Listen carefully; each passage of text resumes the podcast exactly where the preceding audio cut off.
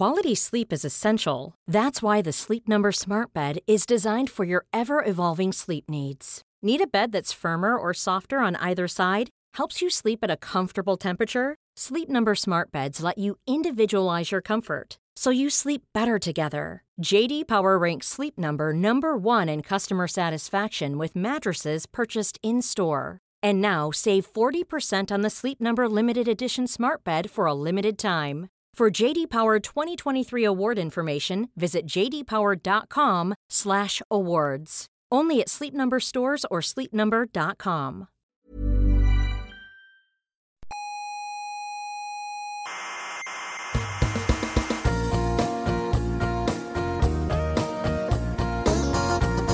Aquí comienza Coffee Break, la tertulia semanal de la actualidad científica y tecnológica.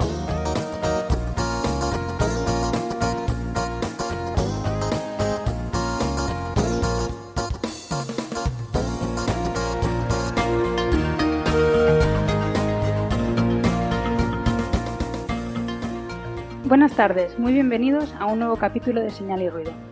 Ya saben que a Héctor Socar lo tenemos por ahí de corresponsal en Estados Unidos, así que aquí les habla Marian Martínez desde el Instituto de Astrofísica de Canarias.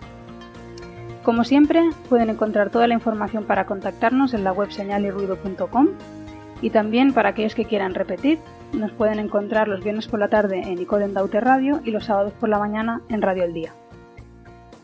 Eh, hoy os voy a presentar a los contertulios que tengo aquí. Tenemos como siempre a Carlos Westendorf, Hola. que es un, un incondicional ¿Qué tal? del programa. ¿Qué tal, Carlos? Andrés Asensio. ¿Qué Hola. tal, Andrés? ¿Qué tal? Y hoy, bueno, hoy tenemos aquí a Bernabé, que hacía ya tiempo que no estaba con nosotros y teníamos ganas de que volviera. Muchas gracias por invitarme, es un gran honor que no merezco y ya sé que lo he dicho en otra ocasión, pero créanme que, me di- que les digo que, que sé lo que digo cuando no me merezco este honor. Pero es que Bernabé, ¿sabes lo que pasa? Que hoy vamos a hablar de campos magnéticos. Sí, claro, ya. Entonces, digo yo, no puede faltar Bernabé. Tenía que estar. Y hoy os voy a presentar a un contertulio nuevo que se llama eh, Sebastián Jiménez. Le iba a llamar Chano porque es que nosotros le llamamos Chano, pero bueno, vamos a ser formales. Sebastián Jiménez, ¿qué tal? Muchas gracias, María. ¿Qué tal, Chano? Eh, bueno, Chano es un amigo nuestro también y es físico solar como nosotros, bueno, como todos menos Bernabé. No tiene esa suerte, Qué, gra- qué desgracia. Pero ya grande. es difícil repararlo, ¿eh? Ya llegará. Y, y bueno, y últimamente, más que a la física solar, se está dedicando a la, a la gestión de, de grandes proyectos. Luego tendremos la oportunidad de, de hablar un poco de esto, ¿no? Eh, pero iba a empezar eh, contestando algunas de las preguntas de nuestros oyentes, en- sobre todo en iVoox. Eh, en con- nos contactan a Pilar para preguntarnos qué es esta historia de la cinta de IBEX, o IBEX, la verdad es que no sé cómo sería mejor pronunciarlo. Eh, vamos a intentar resumirlo para no, para no alargarnos demasiado. Eh, básicamente, IBEX es una, una sonda espacial que mandó la NASA para mm, intentar estudiar el medio interestelar que hay más allá de nuestro sistema solar, ¿no? Y se vieron que en una zona del, de- del cielo, pues veían como una acumulación de partículas de hidrógeno, eh, bueno, partículas neutras en realidad, que formaban como una especie de cinta, ¿no? Entonces esto fue una especie de misterio y ahora más o menos se entiende qué son estas partículas. Bueno, voy a intentar explicarlo de manera resumida. Eh, supongo que todos sabéis que nuestro Sol tiene un campo magnético precioso y que nos Bernabé se resiste, pero que en este caso forma una burbuja alrededor del sistema solar que no, digamos que forma como un escudo ante el medio interestelar, ¿no? Las partículas de del viento solar que salen del Sol, ¿vale?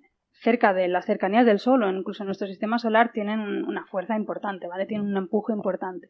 Pero ya a, la a medida que se van alejando del sistema solar, pues se van frenando. Y entonces llega un momento en que esas partículas empiezan a interaccionar con las del medio interestelar, ¿vale? Y en esta zona no se entiende muy bien qué es lo que pasa.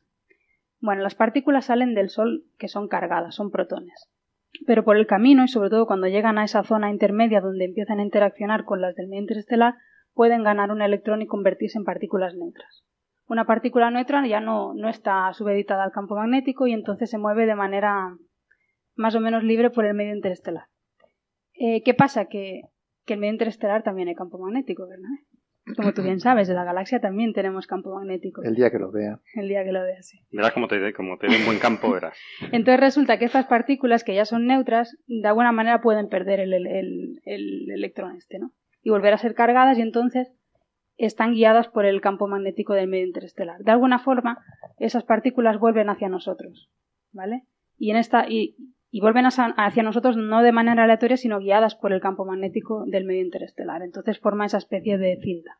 De alguna, de alguna manera la cinta te está dando información de cómo es el campo magnético del medio interestelar, es decir, más allá de, de- de nuestra heliosfera. Ah, qué interesante. Súper interesante. Pues sí, la verdad es que sí. Igual hasta lo tratamos en algún capítulo de forma más extensa. Bueno, eh, también en iVox David Paños nos comenta eh, que, bueno, los que hayan escuchado el capítulo anterior habíamos hablado de unas lentillas. ¿vale? Que al parecer, justo cuando se estaba hablando de eso en este, en este programa, salió un comunicado de la Sociedad Española de Oftalmología un poco poniendo a caldo estas lentillas, ¿no? Sí, sí, la sí. noticia. Sí. Sí, hubo, hubo una Hubo un discusión poco de intensa. polémica, sí. Pues bueno, David Paños nos comenta que justamente la Sociedad Española de Oftalmología ha retirado ya ese comunicado.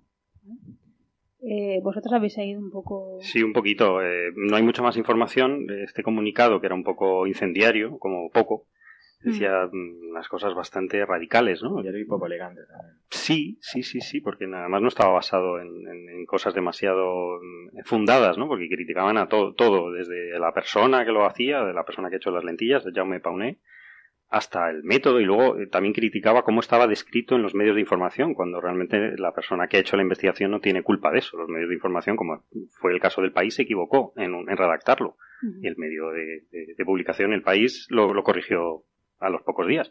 Entonces se meten con eso también. Era un poco. Yo no, no- no entendíamos nada, nos parecía demasiado radical. De hecho, lo quitaron inmediatamente, aunque sigue, sigue colgado. Lo sigue la, hay otra sociedad, la de Estrabología, que también lo, que lo tiene colgado este, este informe, pero parece ser que, que, que de alguna forma se han tenido que detractar porque no. eh, porque no, lo- no lo quieren mantener, ¿no? No tenemos más información, pero hay Bueno, otros. Fue, fue un poco raro, ¿no? Porque Sí. saltar de esta manera tan agresiva ante una. No sé. Sí, o sea, hay muchas cosas en, en cuestiones de óptica, ¿no? Como por ejemplo las operaciones estas de Claro, eh, la miopía, que son. Se sabe que tienen efectos secundarios y yo nunca he visto a esta sociedad actuar de manera tan agresiva con nada de esto. Claro, ¿no? Y de hecho eh, hay, hay, optometristas, lo, lo que pasa es que no, no lo firman realmente en Facebook, que hicieron una contracarta a esta carta, ¿no? Diciendo que el doctor Jaume Pauné es un óptico reconocido, labor de investigación, patatín patatán, es decir, lo defendían, defendían el método, pues explicaban un poco lo, que- lo que nos parecía lógico y natural, que ha sido un, un resultado de unos eh, eh, test clínicos exhaustivos eh, con, con diferentes centros eh, internacionales y nacionales, es decir, que cumple todos los requisitos y que, y que, vamos, que, que meterse con las técnicas porque tenga efectos secundarios, pues se podría hacer con cualquier otro tipo de técnica, como tú bien decías, ¿no? Que, que muchas veces, lo, en el escrito lo dicen los demás optometristas, ¿no? Que, que a lo mejor habría que hablar con, de lesiones corneales por, por causas de la cirugía refractiva ocular, ¿no? De las operaciones de miopía, ¿no? Toda, toda intervención, toda operación, todo, mm, corregir un defecto óptico también puede tener sus riesgos y sus efectos secundarios, como cualquier cosa. Entonces, eh, pero bueno, te tiene que merecer más la pena siempre Sí, lo claro, que hay que estás, sopesar. ¿no? hay que sopesarlo. ¿no? Entonces no entendíamos muy bien la carta, los ópticos tampoco, y bueno, le han retirado el escrito y parece que no hay, que no hay duda, ¿no? En principio. Pues bien. Eh, aquí me habéis dejado como deberes seguir esta especie de batalla que ya no es nueva, ¿no? Entre la máquina y el, y el humano. Eh, y bueno, parece que ganó la máquina, ¿no? Supongo que no era. No, Sí. era- no es muy sorprendente. Bueno, no lo sé. no, después de las primeras dos partidas, a lo mejor lo sor- sí, no, no era sorprendente, pero al principio nadie sabía qué es lo que iba a pasar. ¿no? Hombre, Por curioso eso- por había entiendo- partidarios de la máquina y partidarios de- del humano, ¿no? Por eso entiendo que este señor se ha, se ha prestado a hacer esto, ¿no? Porque él en, el fondo estaba convencido que él podía ganar, ¿no? Si no- De todas maneras le ganó una partida, creo recordar. Sí, sí, sí, sí. 4 a 1. 4 a 1. Han quedado 4-1 Paliza. y por lo visto la... Un poco.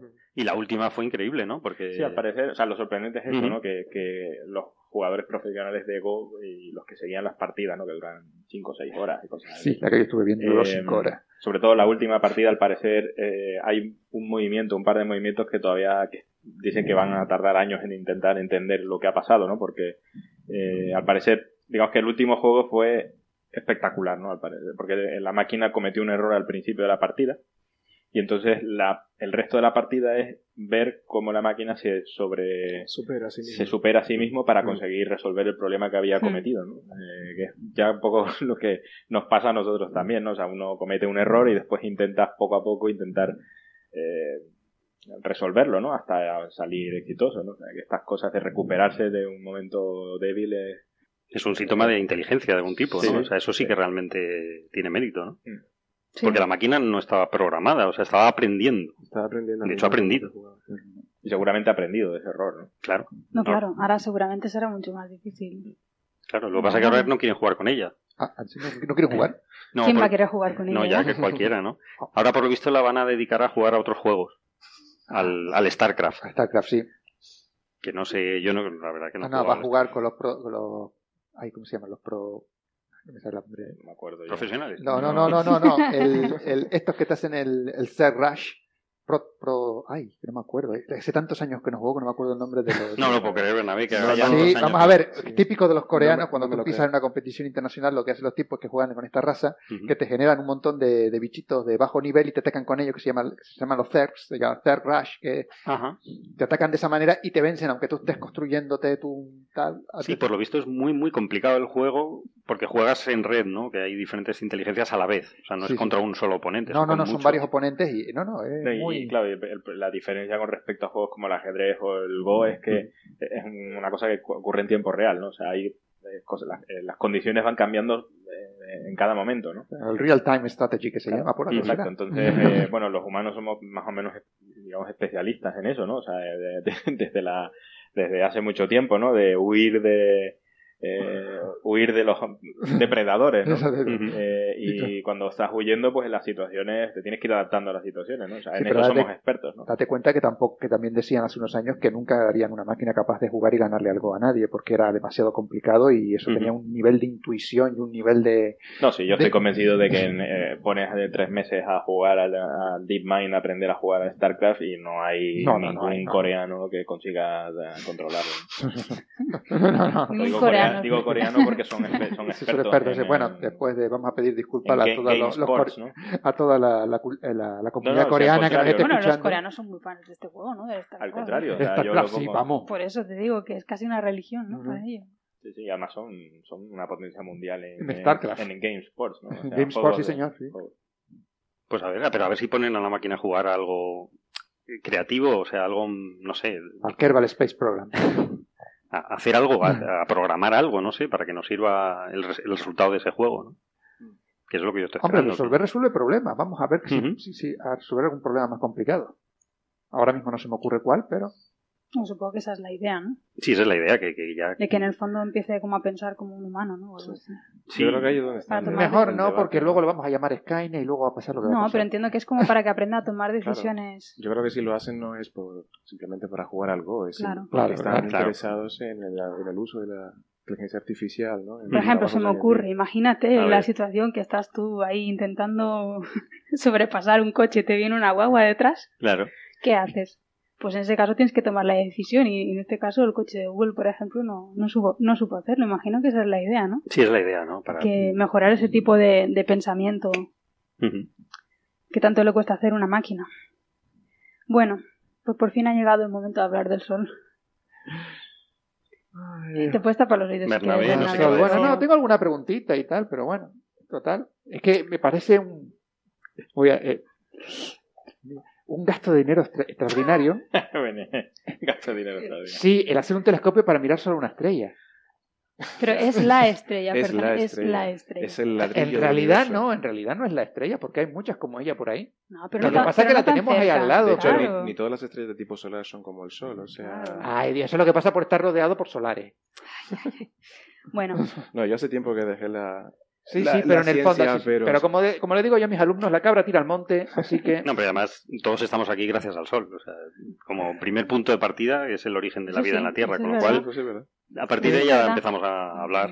El origen es una de las causas, pero no el origen. Bueno, bueno, pues y además no solo del sol, sino que vamos a vamos a hablar bastante de magnetismo. Oh. Dios mío, ya empezamos con Todo la esto viene un poco la excusa es bueno, la excusa y porque es una noticia para nosotros fabulosa y es que hay un, un gran proyecto europeo que se llama eh, European Solar Telescope, el telescopio solar europeo, que es un proyecto para construir un, un telescopio de 4 metros de diámetro de espejo en, que va a instalarse aquí en Canarias. No se sabe todavía si en La Palma o en Tenerife, pero seguro que va a ser aquí en Canarias.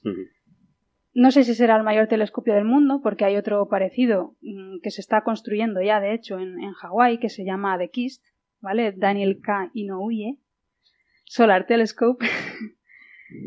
y, y es un telescopio de 4 metros, ¿vale? Entonces, en este tipo de cosas siempre se suele hacer, si uno es de 4, pues yo lo hago de 4 y un centímetro. Entonces, bueno, no sé si va a ser el más grande, pero desde luego va a ser el, mu- el mejor. el mejor del mejor, mundo. el más mejor. El más mejor. La diferencia entre estos dos telescopios no será el tamaño, sino que va a ser el foco de la ciencia que se va a hacer con, este, con estos telescopios, ¿no? Y bueno, que uno es americano y el otro es europeo. Eh, pues la gran noticia es que esto, que era un proyecto eh, hasta ahora, empieza ya a hacerse más realidad. O sea, más realidad en el sentido que lo estamos ya viendo más probable, ¿no? Porque claro, estos grandes telescopios pues requieren de un montón de dinero, un montón de países que se pongan de acuerdo y demás, ¿no? Y un paso adelante ha sido que la, la Comisión Europea ha decidido incluir este, este proyecto eh, en la hoja de ruta de una cosa que se llama ESFRI, que ahora no recuerdo exactamente qué significa las las cifras, La- las siglas, perdón, pero European Chano... Strategy Forum, o sea, Foro de Estrategia Europea Exacto. para las infraestructuras de investigación.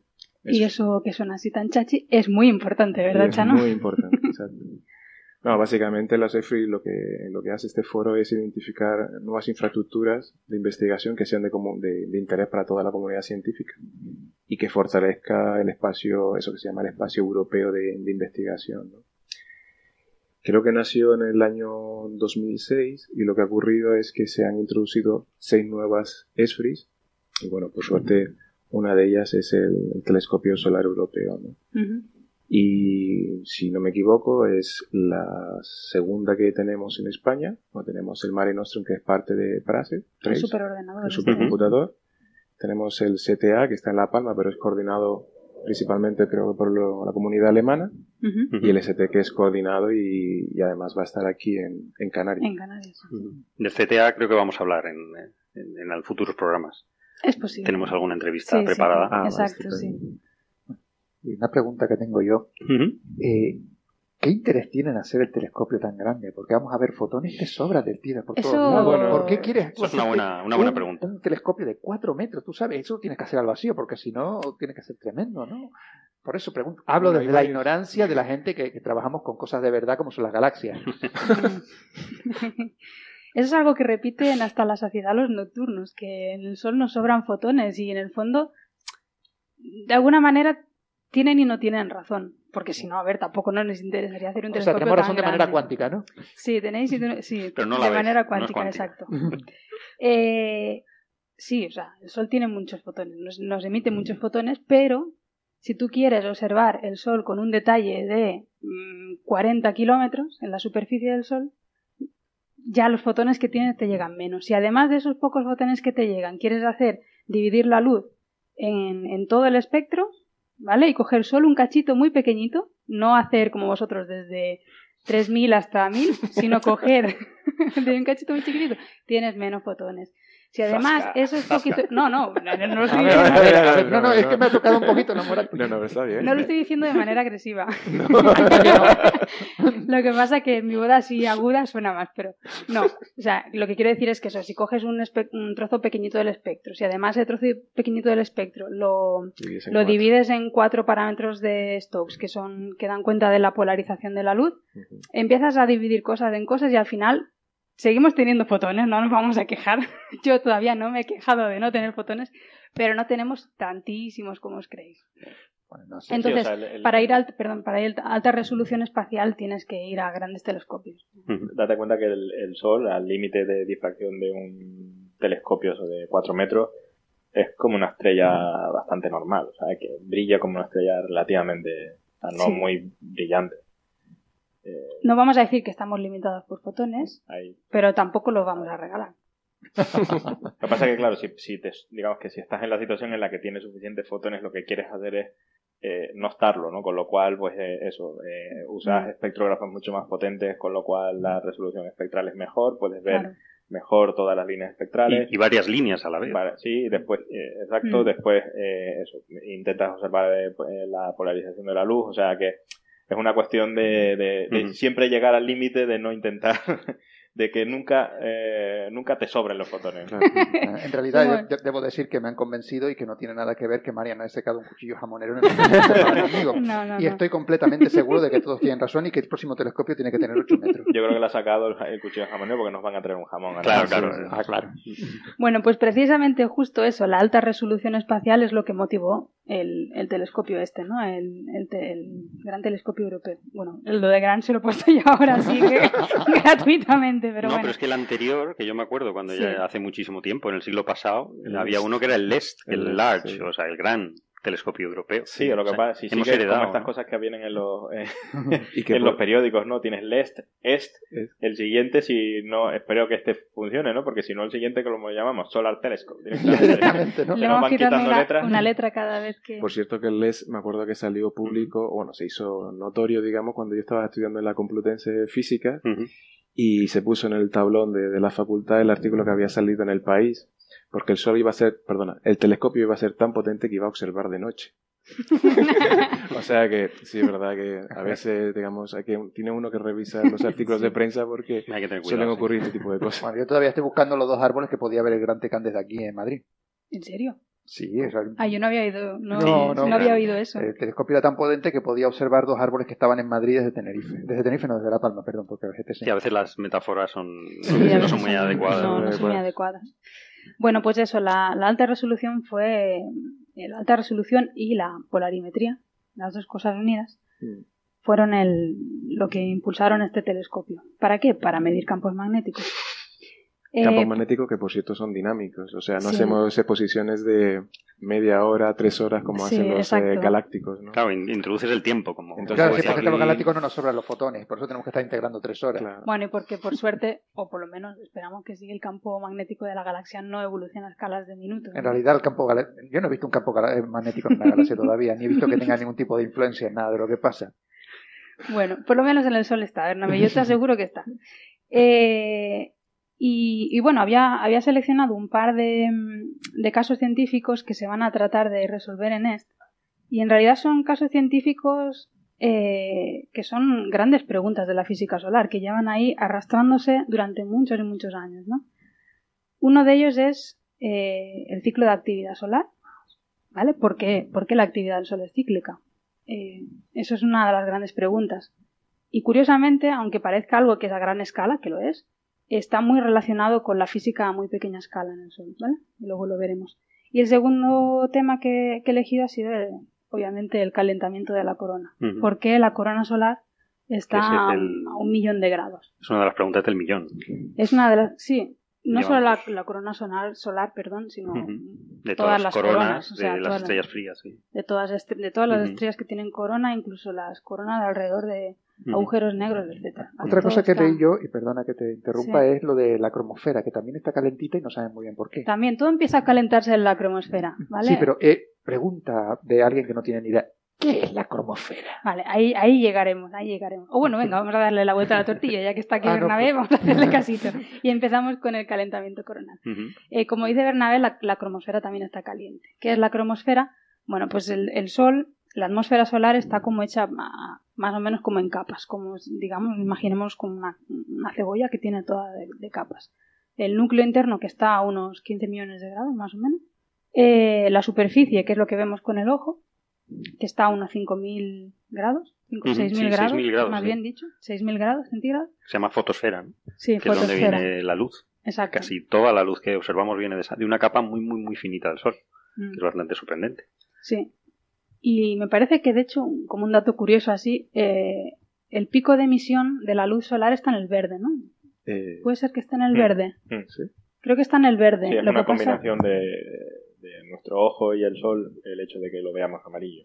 Ajá. El sol. O sea, nuestro hace- pico, nuestro pico está, o sea, de sensibilidad del ojo es el más amarillo. sensible, sí, somos un poco más sensibles a, o sea, más sensibles al amarillo que al Al verde, amarillo. entonces a pesar de que digamos que el color del cuerpo negro del Sol es verde, digamos, sería representativo de verde, nosotros lo vemos más amarillo. Más amarillo. Tenemos una estrella verde. Sí, pues estaría bonito una estrella verde, ¿no? Bueno, pues eso, entonces esa es la fotosfera, como bien dice Carlos, la superficie. Ahí es donde vemos pues las manchas, que todo el mundo conoce, esas manchitas negras que aparecen en la superficie. La capa siguiente más o menos es la cromosfera. Se llama así porque se ve cuando hay un eclipse, se ve alrededor de, digamos, lo- alrededor de la, la luna se ve una, una franja como rojiza, ¿no? Rosa. Rosa. Sí, uno. y yo la verdad es que no la he visto nunca. Sí, en un eclipse total, claro. Un eclipse total. sí. Se ve total. como una franjita, pues rosa. Y Eh, esa, eh, creo recordar que esa se ve rosa porque es el, el helio, ahí fue donde Ujú. se descubrió el helio. el helio. Mm. Eh, una de las sí. transiciones del helio que está en un color parecido al rosa. Esa es la cromosfera. Y la siguiente, más o menos que vemos también en, en un eclipse total, que se ve como una especie de... Sí, de llamaradas, ¿no? De- Sí, bueno, como unos pelos así largos, es que no Filamentos. sé. filamentos, no sé, así alguna cosa muy difusa. Un anillo, Es lo que se llama corona. La corona, corona solar. como una corona, claro. ¿vale? En el máximo de actividad solar está como pelo pincho así, más o menos. Y luego en el, en el mínimo de actividad hace más como una forma de un dipolo, así como si fuera un bigote. Es que no sé. Eh, Es curioso que en el siglo XIX se creían que había un elemento especial que daba el color a la corona y lo ¿Ah, sí? llamaban coronium, coronium. pero luego se ha visto que no. Ah. Se ha visto Habría que- molado. Porque son todas especies muy raras, ¿no? Súper excitadas, ¿no? Las que se ven en la corona, ¿no? Todas las líneas coronales. Sí, pero la mayoría se ve solo por eh, bueno, son procesos de dispersión ¿no? de la luz. Eh, la corona absorbe la luz que viene de abajo y, y después la remite en otras transiciones.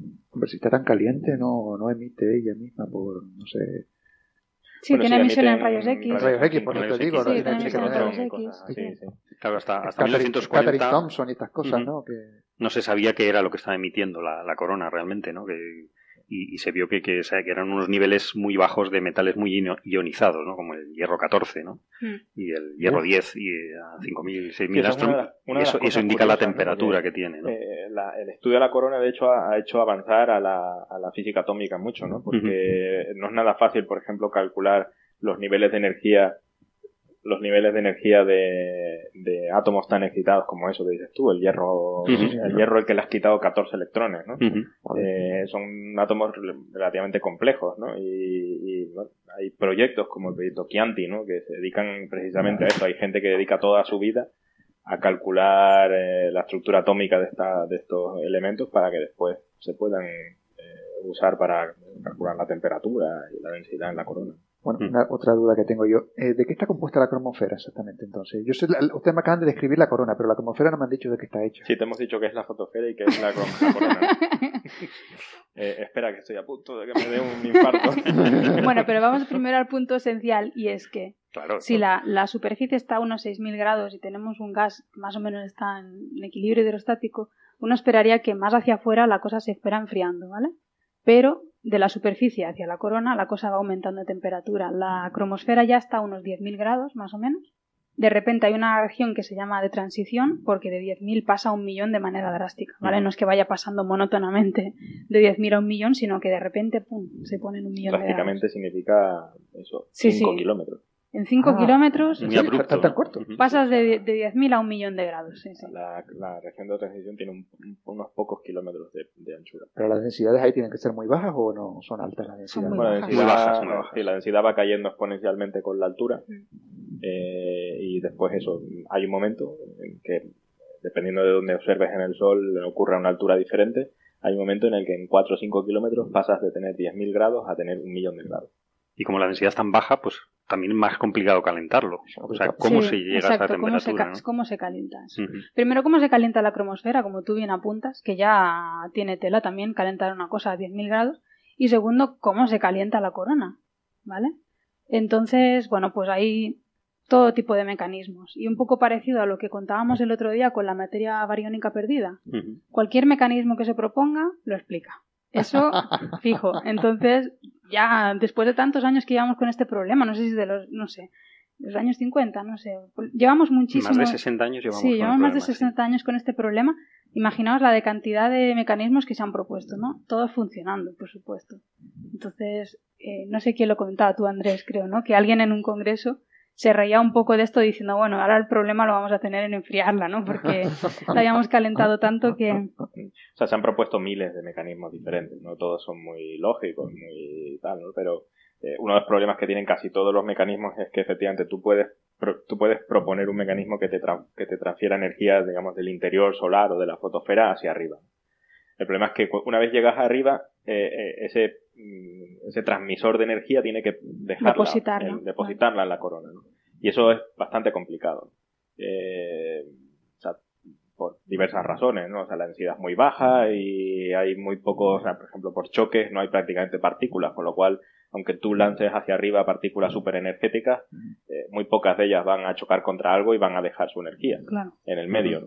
Eh, con lo cual, bueno, pues sí, tú puedes proponer miles de mecanismos, pero después el problema es eso, cómo esos mecanismos sueltan su energía en la corona para que se calienten.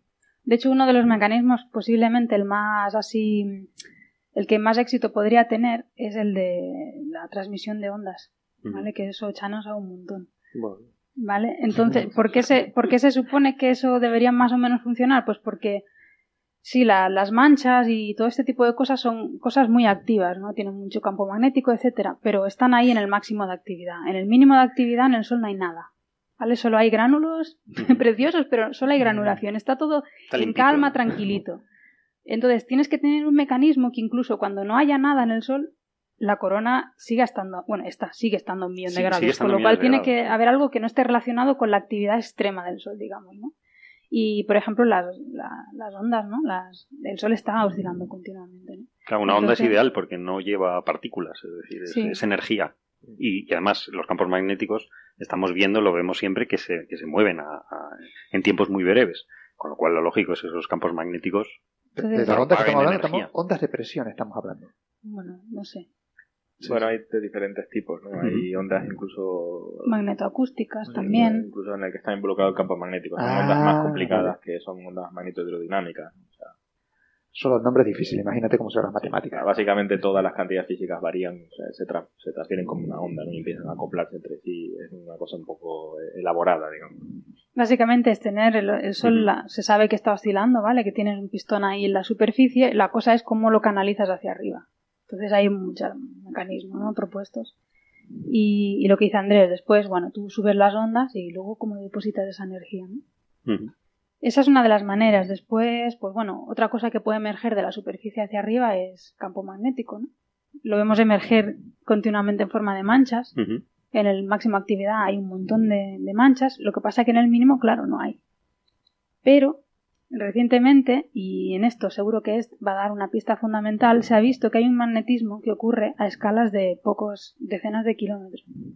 Y ese magnetismo a tan pequeña escala eh, es súper dinámico, pero también se ha visto que emerge flujo a esas pequeñas escalas y es capaz de, de, de llevarlo hacia arriba. ¿no? Entonces ahí, ahí es, yo creo que va a ser clave, ¿no? Porque, Sabía yo que la explicación iba a ser el campo magnético. Claro, por sabía. supuesto. Tiene que Lo serlo, sabía. tiene que serlo. Si no alguien esa, dijo, no sé esa quién- física a tan pequeña escala solo la vamos a poder con- ver con un telescopio. Claro, así. pero es que si, si no tuviese campo magnético el Sol sería aburridísimo. No sé quién Ay, lo sí. dijo, no sé si Parker o... De hecho, si lo miras en- con respecto a todas las estrellas, es súper aburrido. Hombre, afortunadamente. Sí, por- afortunadamente para nosotros es súper aburrido. Si tuviese fulguraciones salvajes sería todo incomodísimo, ¿no? Se caerían los satélites, ¿no? Sí, ¿no? Incómodo. Muy incómodo básicamente. Menos mal Se que nos no- iría la wifi, tío. La wifi. Se nos iría la wifi. Claro. No, no Menos puede mal ser. que no venimos- vivimos en un sistema binario con una gigante roja y una enana blanca supernova 1A. Ujú. Si no, cada X tiempo sería muy interesante Sí, lo sí, que bueno, pasaría. Pero el cielo sería mucho más bonito que ahora. Ahora es todo azul con una bola amarilla en el- arriba. Sí, lo que pasa es que nos extinguiríamos cada X tiempo, cada vez que hubiera una fulguración. Bueno, de. Bueno, es cuestión de adaptarse a Lo- todo. los equivalentes que estarían haciendo el podcast Coffee Break serían los que son capaces de sobrevivir a eso. O sea, incluso seríamos más fuertes que ahora. bueno, sí, visto así. Y bueno, otra de las cosas de eso que iba a comentar es lo del ciclo de actividad, que es súper interesante y pasa que, claro, ya nos hemos alargado un montón No, para variar. yo creo que bueno. podemos, deberíamos. Eh, Es lo que pasa cuando estás uno con es que además es que además hace tiempo ya que alguien nos preguntó sobre por qué eh, las manchas eh, aparecen en la superficie, a veces sí, a veces no, ¿vale? Es decir, o sea, hay veces que está, la superficie está llena de manchas y otras veces no hay ninguna. Y otra, y otra cosa que nos preguntaba es por qué las manchas eh, no aparecen a más de 40 grados de latitud, ¿vale? Una mancha nunca aparece en el polo solar, por Ujú. ejemplo, ¿vale? Nunca, de hecho, nunca se ven pasar de más de 40 o 50 grados de latitud, ¿vale? Entonces, bueno, la, la respuesta es básicamente lo que estáis haciendo con el dedito. Claro, Tiene no- que no ver con, no la, con la rotación solar, ¿no? Eh, aquí Chano nos puede ayudar un poquito más también. La- el campo magnético, el campo magnético solar se genera en una zona que le llaman tacoclina, que la descubrieron eh, los, de hecho, los, los heliosismólogos como él, ¿no? Eh, de la tacoclina que está por debajo de la superficie, ¿vale? Tiene que emerger hacia la, bueno, emerge hacia la superficie por flotabilidad, flota, por así decirlo, ¿vale? Por presión, por equilibrio de presiones tiene que flotar. Eh, entonces, una cosa que se está moviendo de dentro hacia afuera en un sistema que está rotando está sujeto a una cosa que se llama fuerza de Coriolis. Eh, y esa fuerza de Coriolis, digamos que lo que hace es hacer que la, cosa que está yendo del interior a la superficie eh, vaya, digamos, paralelo al eje de rotación, ¿vale? Es decir, que una cosa que va de dentro hacia afuera se moverá como un poco desplazada hacia arriba, ¿vale? Si la rotación domina muchísimo, imaginaos que el Sol rota pues, en cuestión de tres horas ya da una vuelta, una, una locura. Eh, digamos que la cosa que intenta salir hacia afuera, el campo magnético que intenta salir hacia afuera, irá casi paralelo al eje de rotación, con lo cual saldría pum en el polo, ¿vale? Si el Sol estuviera súper quieto, ¿vale? no rotara, pues digamos que saldría casi radial en el ecuador todo.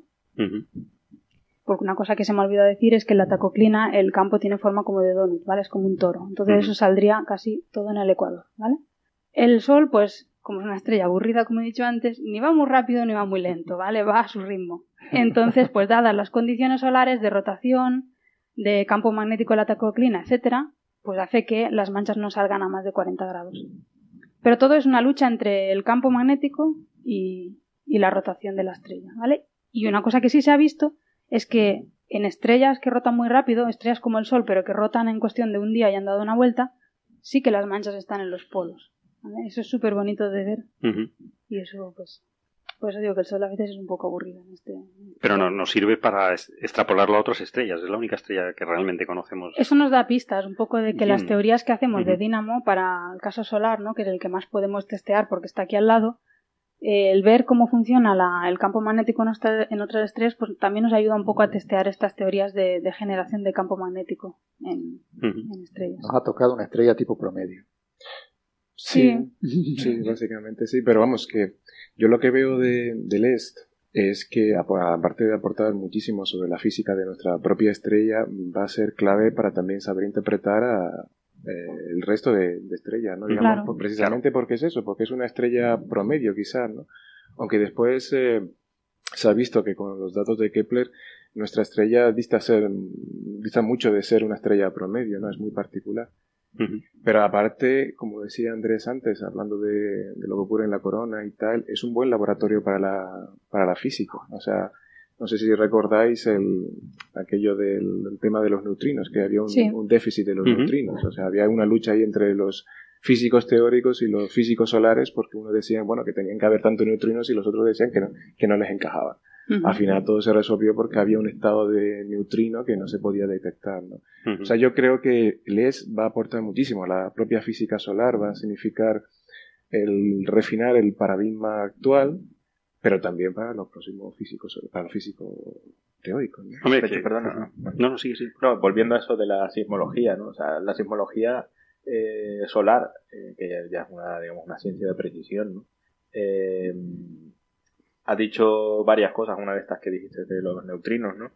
Eh, y otra es esta especie de problema que hay también con, con eh, digamos, las abundancias eh, de, de cier- de- de ciertas especies ¿no? que eh, en el Sol. ¿no? Em, que cuando uno hace el análisis de lo- del espectro solar, eh, saca una serie de abundancias de elementos como el oxígeno, el nitrógeno y tal, que son bueno de importancia porque prácticamente toda la astrofísica, eh, todas las abundancias de, de todas las especies se refieren todas a las solares, con lo cual ver cuántas cuántas eh, átomos de oxígeno por eh, centímetro cúbico hay es, es importante, ¿no? Sí.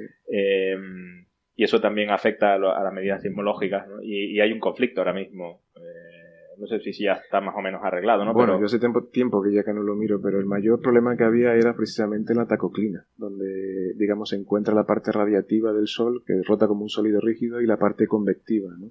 Eh, y eso es- existía desde hace muchísimos años, ¿no? Creo que, pero vamos, gracias precisamente a la sismología solar se han ido refinando los modelos muchísimo en los últimos 20 años. ¿no? Y además siempre ha sido muy robusta, ¿no? O sea, cualquier Sí. cosa que siempre han dicho, no, eh, esto no, no eh, concuerda con la sismología, realmente Claro. la sismología es la que tenía la respuesta correcta, ¿no? El problema es cuando se han querido ir acercando hacia la superficie y ahí aumenta la turbulencia. Entonces se han propuesto, bueno, todos conocemos a Kosovichev, que trabajaba ante- an- antes en Stanford, y que ha propuesto Yo no. Diferentes, bueno, diferentes técnicas, ¿no? Para ver mejor la tacoclina, precisamente esa zona que es la que estamos hablando, donde reside el campo magnético. Pero es eh, harto complicado. De todas formas, sí es verdad que es una ciencia, o sea, es una herramienta que, que, vamos, que, que tiene mucha fiabilidad y que de hecho eh, la anécdota es que la misma gente que trabaja en Stanford con estos modelos para detectar la tacoclina y estudiar mejor tacoclina son la misma gente que ha desarrollado el algoritmo para em, detectar bolsas de petróleos eh, de Rexol. O sea, cuando... Debajo, debajo del, bueno, la corteza, Claro, claro. en- evidentemente, en- ¿no? Debajo del mar, ¿no? Bajo el mar. No sé si hace unos años salió un artículo que decía Rexol tocado por la mano de Dios o algo así, ¿no? Simplemente era que habíamos mejorado los modelos matemáticos para detectar con ondas sísmicas similares. Bueno, en este caso, evidentemente, se provocaban las ondas provocaban, sísmicas. y el sol las provoca. La- solo. eso las provoca el solito, no hace falta que vayamos allí a perturbarlo. Y, y bueno, y la herramienta es eh, fantástica, ¿no? Eh, lo que pasa que, para, desde el punto de vista, ya es un tema muy trillado. Lo que es, el, lo que digamos, el, el L bajo, lo que es de baja resolución, toda la información que no viene del núcleo, es un tema bastante trillado que ahora mucha de esa comunidad científica se ha movido a, estudiar estrellas de tipo solar, otras estrellas de tipo solar.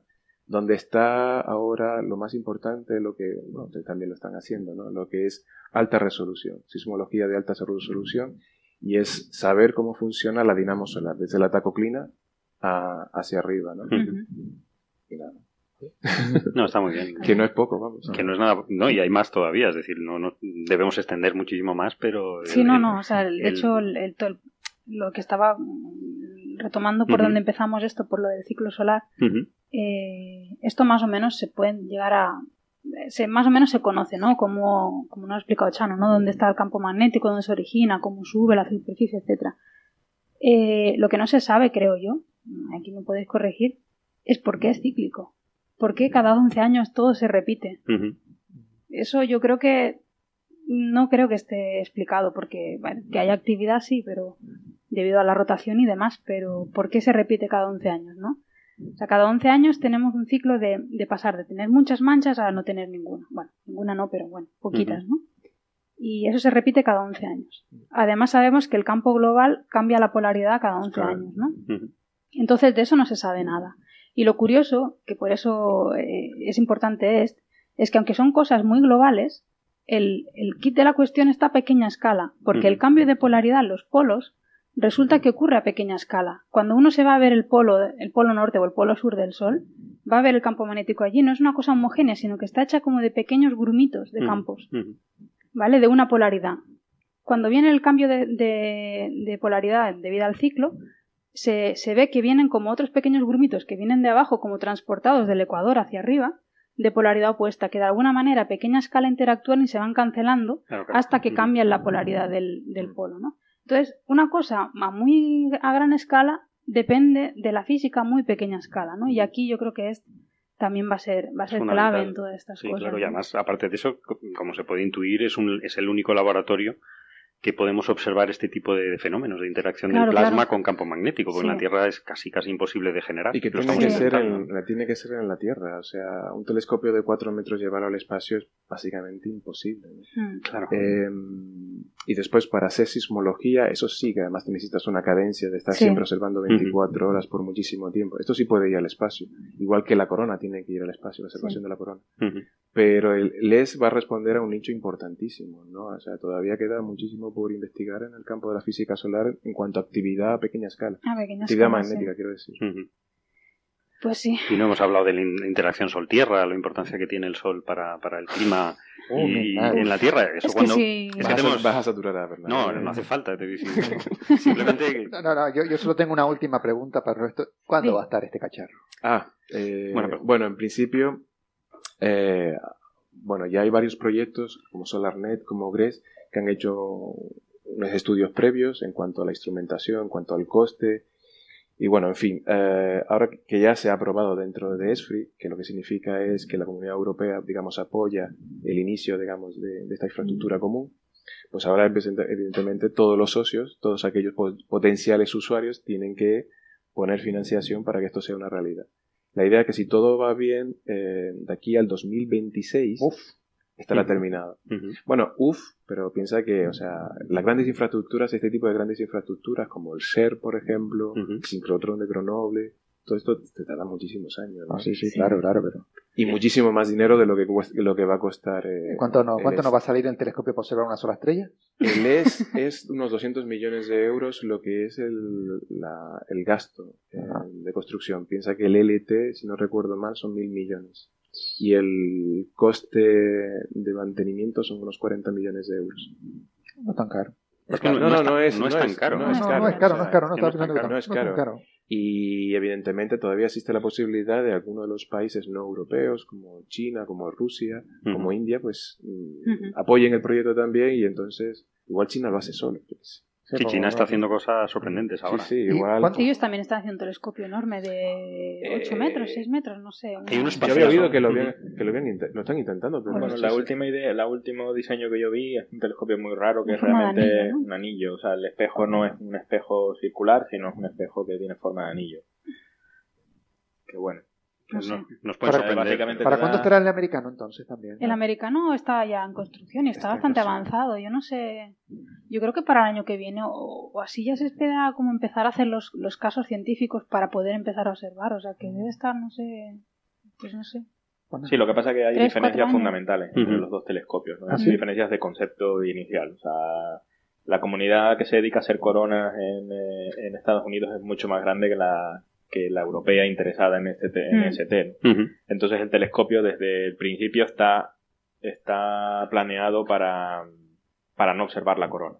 Es un telescopio, digamos, para hacer magnetismo. Entonces tiene una serie de propiedades de, digamos, de simetría y tal que no perturban a la polarización. En cambio, el telescopio americano es un telescopio eh, que está fuera de eje, o sea, digamos que el, primario y el secundario no, no están en, alineados. Eh, y eso, bueno, casi lo peor que uno puede hacer para hacer polarimetría, porque lo primero que tiene que hacer es calibrar su telescopio. Que es muchísimo más difícil de, calibrar un telescopio fuera de eje, ¿no? Aparte de que calibrar una cosa que mide 4 metros de diámetro es un poco complicado. Y eso es un poco los retos, ¿no? Que, tenemos, que quizá hablaremos más adelante, ¿no? De, qué estamos haciendo un poco para, corregir la atmósfera terrestre, ¿no? Para... Sí, no, sí, retos propone un montón, la verdad que ST. Súper interesantes. Seguiremos. Sí, seguiremos dando la lata con la física solar. No, porque es, el, es un parte del futuro de la física y de la astrofísica, ¿no? Además, teniendo en cuenta que la mayor parte de la gente que participa en este programa son físicos solares, pues. Pero mira, Bernabé, hasta hoy no habíamos hablado realmente de física solar, creo es verdad. Y teniendo en cuenta que la comunidad física solar en España es enorme. Es mm. decir, es, gran parte de la comunidad mundial. no, nada, que estaba mirando la web de, del proyecto chino y es un anillo de 8 metros de diámetro. básicamente creo que eh, la idea es que eh, la, capacidad de, resolver estructuras es como si el espejo midiera 8 metros. Eh, tiene, una, bueno, tiene unas propiedades un poco extrañas, ¿no? Pero claro, estás quitando una gran cantidad, de cosas. Lo que pasa es que sí que es cierto que es una cosa un poco antiintuitiva, ¿no? Pero en un espejo, eh, quedarte solo con el anillo de fuera, eh, realmente tampoco quitas tanta parte del espejo. O sea, la parte central de un espejo eh, en superficie es más pequeña que, una, que el anillo, ¿no? O sea, el área crece como crece más rápido, crece rápido hacia afuera, ¿no? Con lo cual digamos que tampoco te quitas tanta luz, ¿no? Lo que pasa es que sí que es verdad que sus propiedades ópticas son un poco extrañas. De hecho, prácticamente, mm, el último comentario, todos los telescopios son realmente un anillo, porque eh, digamos, el, espejo primario, a pesar de que uno haga un espejo monolítico perfectamente grande, lo que sea, después los diseños mm, todos tienen un espejo secundario que está colgando encima que hace sombra sobre el espejo primario, con lo cual realmente eh, hay una parte del espejo primario que no está, no, que no, se usa, no, se usa para nada, ¿no? Pues bien. Ay, yo me he quedado muy a gusto hablando de física solar, ¿verdad? Bernabé no hace tanto, ¿no? No sé si lo hemos convencido a Bernabé. Bueno, ahora viene algo muchísimo más interesante. Bueno. Eh, bueno, yo creo que no sé. Regiones H2. ¿Eh? Regiones H2. Es una ch- Uy, espérate, sí, claro, eso sí es muy interesante. No, eso es otro día, es otro día. Hay que preparar un programa. En realidad las Sí, H2 no les interesan sí, a nadie. Hombre, sí, son interesantes. Sí, está. Ya las sacaremos. Sí, hablar de los campos magnéticos de las regiones H2, me lo imagino. Tienen que haber, por supuesto. Ah, sí. Bueno, pues vamos a hablar ahora de una cosa que se denomina entrelazamiento cuántico. Uy. Oye. ¿Vale? Pero el nombre así como muy. Es un poco heavy, ¿eh? Suena, que- bueno, suena así heavy, pero a ver, vamos a intentar minimizarlo. Vamos a intentar. yo me lo leí y no lo entendí. o sea Bueno, a ver, mira, yo te voy a hacer un pequeño resumen. Venga. Resulta que en 1935 aparece un artículo de Einstein, Podolsky y Rosen Ujú. Con este concepto, ¿vale? Como una especie de in- intento de chafar la, la física cuántica, porque supongo que todos sabéis que sobre todo Einstein, yo los otros dos la verdad que no sé, pero sobre todo Einstein no era un gran fan de la, de la física cuántica. Entonces sacó un artículo con esta especie de paradoja para intentar poner como grietas en, la, en el principio de indeterminación de Heisenberg. ¿vale? El principio de indeterminación todos sabéis lo que es, ¿no? Es lo que te dice que no puedes determinar simultáneamente y con precisión arbitraria, pues eh, dos magnitudes físicas como son, por ejemplo, la posición y el, y el momento lineal, es decir, la masa y la velocidad, ¿vale?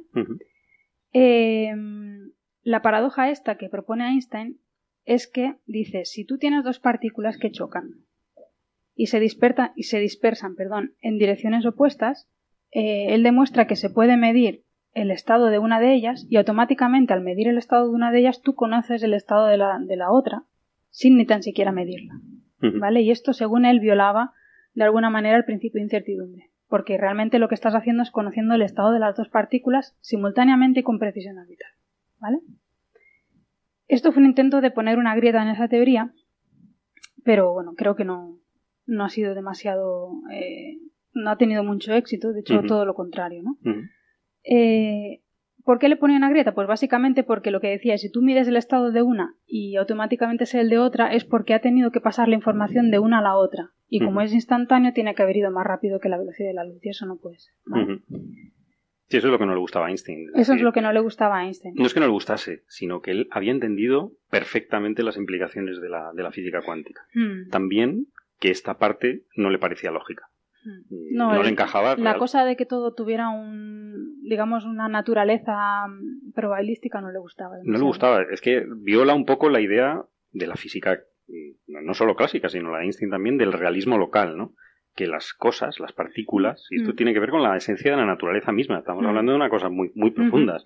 Es decir, que las partículas tienen que tener valores dependiendo de su entorno local, que es una cosa que parece, parece bastante lógico. Pues viola esta, este, este concepto. Y, y realismo, eh, digamos, el realismo local, el realismo quiere decir que tienen que las cosas, los- las cosas a cualquier escala, tienen, deberían tener, por lógica, pero lo que pasa es que la lógica a veces no funciona, deberían tener propiedades definidas antes de ser medidas. Sí, Es que no parece muy lógico no- que las cosas tengan no. todas, cualquier valor de sus, de sus variables antes de que las midamos y cuando las medimos eligen un valor de. Sí. Eso no nos parece, a Einstein no le No parecía, le parecía nada lógico, lógico. ni a nadie, ninguno de nosotros realmente. Pero sí le parecía lógico que el espacio-tiempo se curvara. Sí. Eh, Vale. Sí, tiene bastante sentido, porque resulta que. Bueno, vamos a dejarlo. Bueno, da igual, déjame que termine una cosita y luego ya os ponéis, ¿no? Eh, bueno, Bueno, vale, sí. No, iba Esta- a ser un- di, di. No, no, que, que, que a pesar de que realmente haya todos estos problemas conceptuales sobre la mecánica cuántica y tal, eh, es una de las teorías, eh, yo creo que más exitosas de la historia. No, no, de, de es lo que, de lo que vamos a demostrar, Sí. ¿no? Ahora, o sea, lo que han demostrado Sí, pero no solo eso, recientemente. o sea, el hecho de que el podcast Coffee Break lo pueda oír eh, los oyentes es gracias a eso, ¿no? Entre otras cosas. O sea, la mayoría de las cosas que hacemos ahora mismo, Ujú. eh, tan rodeado de electrónica que estamos, es básicamente gracias a... Sí, sí, por mucho que me pese a mí, la cuántica funciona. Sí, sí. Funciona increíblemente Funciona precisa, ¿no? increíblemente Sí, sí, bien. funciona Sí, sí, sí. increíblemente A pesar de que haya problemas, digamos, filosóficos, eh, conceptuales que no se- seguimos sin entender. ¿no? Pero porque nosotros no vivimos en el mundo cuántico, entonces Claro. no somos capaces de concebir ese tipo de realidad. En nuestra vida cotidiana no, no hay efectos cuánticos. ¿no? No, pero eso es lo que vamos a intentar.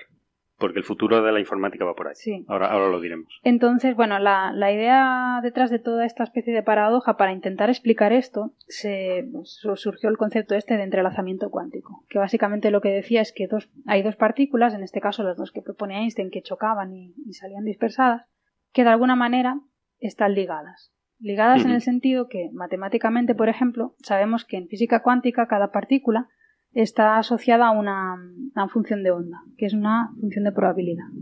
Pues lo que dice el concepto del entrelazamiento cuántico es que esta partícula, estas dos partículas, no pueden ser descritas como un producto de las dos funciones de onda, sino como una función de onda que tiene en cuenta las, dos, las variables de las dos partículas, los estados de las dos partículas.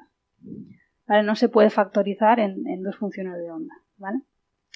Si quieres hago un- una analogía. Sí, y ahora viene la se analogía entienda, maravillosa. para que se Efectivamente, entienda. que, que salvo, salvo, o sea, al contrario que en Interstellar, tengo que decir Dios que mío. aquí, el, la, Aquí el la amor. analogía del amor funciona. El amor triunfa. El, El amor, amor triunfa. triunfa. Sí, porque esto, para entender lo que es el entrelazamiento cuántico, se puede hacer un- una, una metáfora, realmente, un poco burda, pero bastante bonita, eh, que nos planteamos si existe el amor verdadero. El amor verdadero cuántico. Entonces, ¿qué pasa? Vamos a irnos a, a un restaurante, hipotético restaurante cuántico, y tenemos a dos comensales. De- da igual el género de los comensales, pero vamos a llamarlos Alice y Bob, por simplemente en estos experimentos eh, de pensamiento se suelen llamar Sí, así, sí, ¿no? sí, sí, sí, Independientemente de su género, a mí eso no me importa, ¿no? Porque el amor puede existir en, entre cualquier tipo de género. Sobre todo el cuántico. Sobre todo el cuántico. sobre todo el cuántico. Entonces, Venga, va, no, no interrumpamos, que si entonces, no... Alice y Bob es muy fácil, eh, eh, muy sencillito. Eh, Alice y Bob eh, están enamorados realmente. Entonces hay que, vamos a demostrar si están enamorados o es un cuento chino. El amor no existe, el amor verdadero cuántico, ¿no? Entonces eh, es un restaurante italiano, curiosamente. Entonces en un restaurante italiano lo divertido cuando hay una pareja que va a un restaurante, que lo, hemos probado todos, lo, mejor es no pedirse los dos la misma cosa. Los dos pedimos pizza, pues solo comemos pizza y nos aburrimos. Si los dos pedimos pasta, pues, es hartas de pasta. Lo mejor es pedir que uno pida pizza y el otro pida pasta. Entonces, si esas personas están realmente enamoradas, uno, cuando uno pide pizza, el, el- el otro sabe exactamente lo que va a pedir y pide pasta. Es decir, antes que, antes que lo pidan, si existe el amor verdadero, antes de pedir uno, el otro sabe lo que va a pedir el- la- su pareja. Es tal grande es el amor cuántico. ¿no? Entonces, esto es lo que tenemos que probar. Lo complicamos un poco más, eh, ahora vemos por qué. eh, también van a pedir un, un aperitivo, y entonces cuando los dos piden aperitivo, pero no tienen tanta hambre. Entonces, tienen, tienen que coincidir obligatoriamente en pedir lo mismo. Es decir, cuando pidan un aperitivo, eh, tiene que ser o pizza o pasta. Entonces, los dos tienen que pedir lo mismo. Ahora veremos por qué. Entonces, eh, si el amor eh, verdadero existe, esto es una, esto es una pasada, ¿no? Pero vamos, vamos a intentar probarlo. La forma de probarlo es que en este restaurante dividimos la mesa en dos e imposibilitamos que Alice y Bob se comuniquen. Se comuniquen, claro. Y entonces ponemos un camarero a cada uno de los dos, Que le quitamos la wifi. Le quitamos la wifi, le quitamos todo. Es que eso, es- eso, es, importantísimo. Parece una tontería, pero, pero es fundamental. Y entonces, eh, un camarero le va a preguntar a Alice y otro camarero le pregunta a a Bob a la vez. Y vemos a ver cuál es su resultado, ¿no? Entonces, em, Alice y Bob pueden estar haciendo trampas. Y este, este, es un- este experimento, de ahora, ahora hablaremos de él, el experimento en el mundo real, y lo que se intenta evitar es que hagan trampas. Nuestros amantes, supuestos amantes. O sea, que tengan ese teléfono móvil. Claro, si tienen un teléfono móvil con WhatsApp, con el Que genera su propia wifi, que claro. tengan su propia wifi o con Bluetooth, entonces podrían estar, oye, que yo estoy pidiendo tal, yo estoy- tú estás pidiendo tal. Entonces me han preguntado por el primero, entonces eh, se podrían poner de acuerdo. O se podrían, podrían hacer trampas teniendo una estrategia de antemano. Dice, bueno, ¿cuál es, qué es lo mejor? Tú pide, uno que uno pida siempre pizza y el otro siempre pasta. ¿Qué pasa? Que en ese caso, en esos casos, eh, suponiendo que no hay, que no hay WhatsApp, y, y- pero que tienen una estrategia, llegarían a una coincidencia del 75%. Ujú. Entonces, si detectamos algo superior al 75% y no hay manera de hacer trampas, entonces lo que hemos dicho, hemos demostrado que el amor. verdadero existe.